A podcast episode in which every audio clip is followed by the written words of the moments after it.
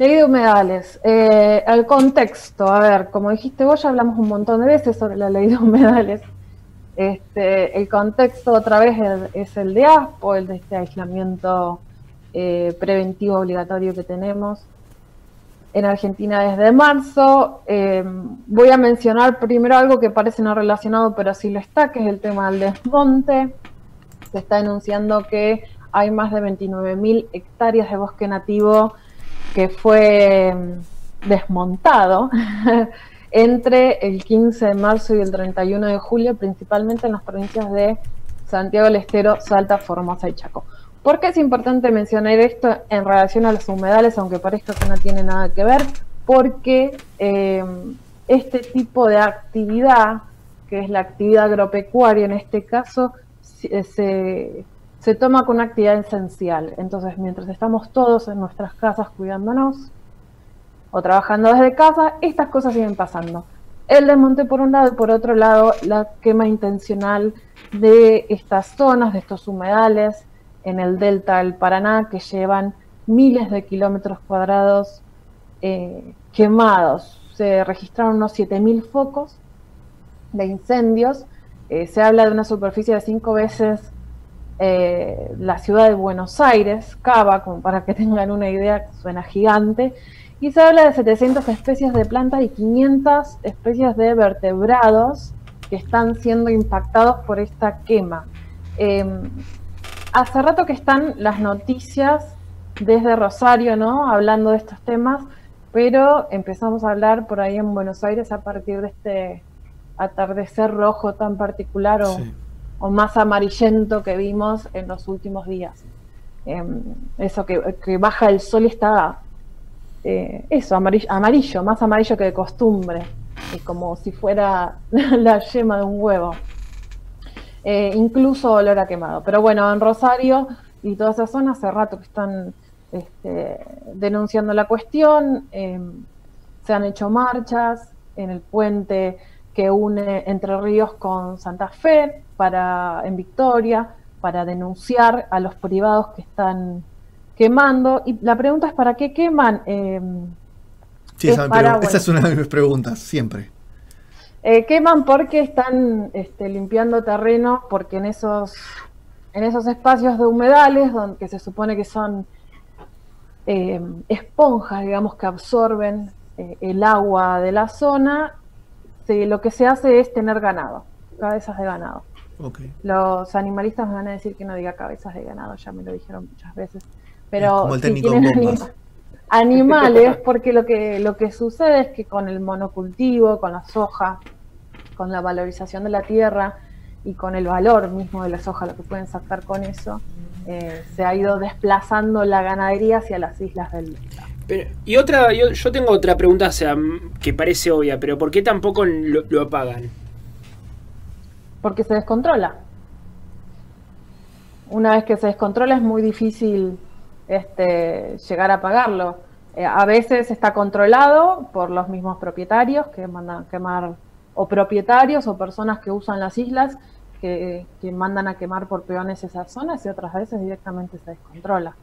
Eh, la contaminación en, términos ambientales es mucha, por el, humo que significa, el impacto que tienen las zonas en las ciudades, los animales, las plantas, ya lo dijimos. Eh, pero por otro lado, bueno, estas zonas que se supone que son estas esponjas naturales se convierten de golpe en, zonas incendiadas.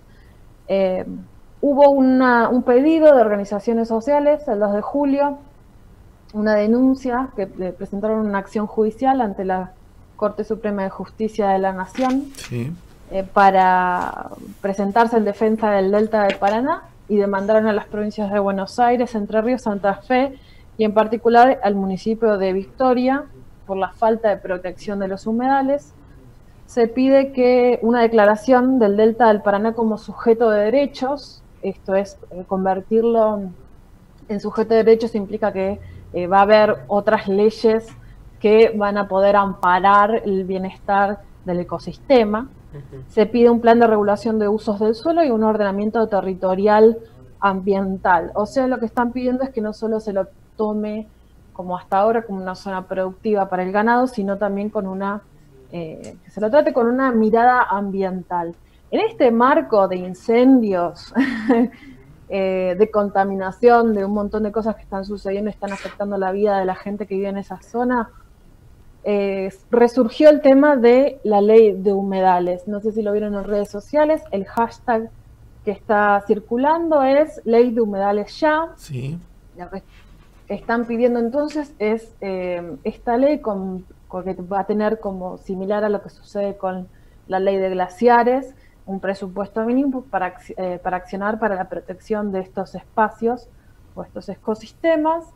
Es una ley que hablamos muchas veces ya eh, porque se frustró, se frustró tres veces en 2013 2017 y 2018, eh, que se, presentaron, digamos, y por, por lobbies, distintos lobbies, se terminó cortando esa posibilidad, se vuelve a presentar, hay seis proyectos dando vuelta que se están este, debatiendo, que se están tratando. Eh, uno, una de las propuestas es de Grosso, del, del oficialismo, digamos, otros del socialista santafesino Enrique Esteves, tenemos eh, uno de Graciela Camaña, que está siempre participando, dando vueltas por ahí, siempre de perfil alto.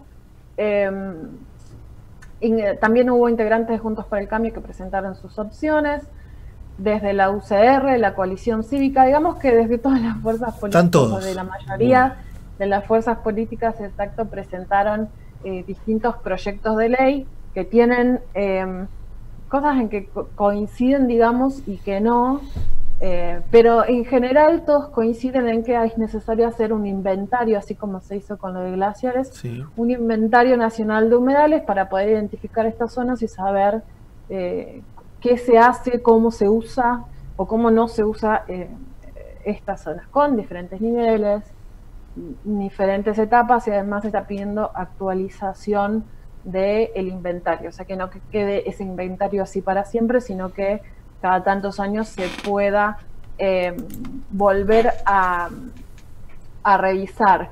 Esto del ordenamiento territorial, que, lo pedían ante la Corte Suprema de Justicia de la Nación, es clave para saber cuáles van a ser las áreas de conservación y cuáles de gestión de recursos y aprovechamiento sostenible. No sé, ahí hay unos conceptos que habría que que ver el detalle de cada proyecto para ver qué significan, eh, porque siempre ahí es donde están las polémicas, ¿no? lo vimos con la ley de glaciares en la definición de qué es un glaciar y qué es un espacio periglaciar y todo eso.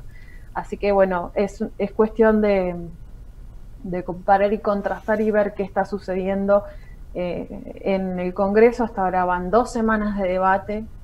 Eh, hay una coincidencia generalizada de que sí es necesario hacer esta ley de protección para los humedales, más allá de que ya están saliendo del lobby ¿no? a, tratar de desterrar esta posibilidad como sucedió ya tres veces, pero mientras tanto eh, hay que solucionar la cuestión en particular urgente de la quema del delta de Paraná que estamos viendo todos los días está teniendo un impacto eh, muy negativo. Juli, qué poco que están haciendo los medios, ¿no? Para eso, con respecto a, las a, las quemas del Delta, porque yo me acuerdo cuando fue, ¿se acuerdan a principio de año lo de Australia?